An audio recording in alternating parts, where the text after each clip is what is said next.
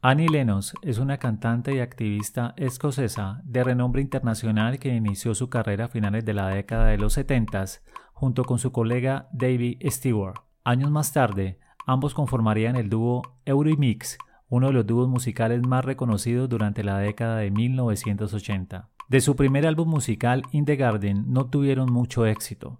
Decididos a lanzar un nuevo álbum con mejor suerte que el primero, estuvieron a punto de abandonar esta misión y desintegrar el grupo. Estando en el estudio de grabación, ya a punto de darse por vencidos y no emplear más fuerzas en ello, alguien accidentalmente reprodujo al revés una línea de bajo que habían grabado antes. El resultado fue el siguiente.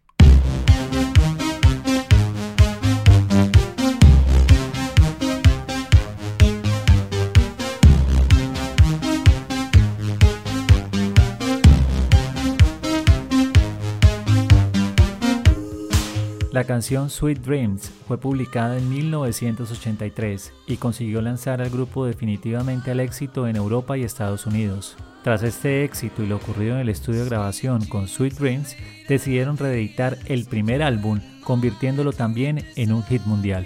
Para el podcast El Conferencista les habló Carlos Libreros. Contáctame para amplificar con storytelling y soluciones disruptivas sus ideas en presentaciones.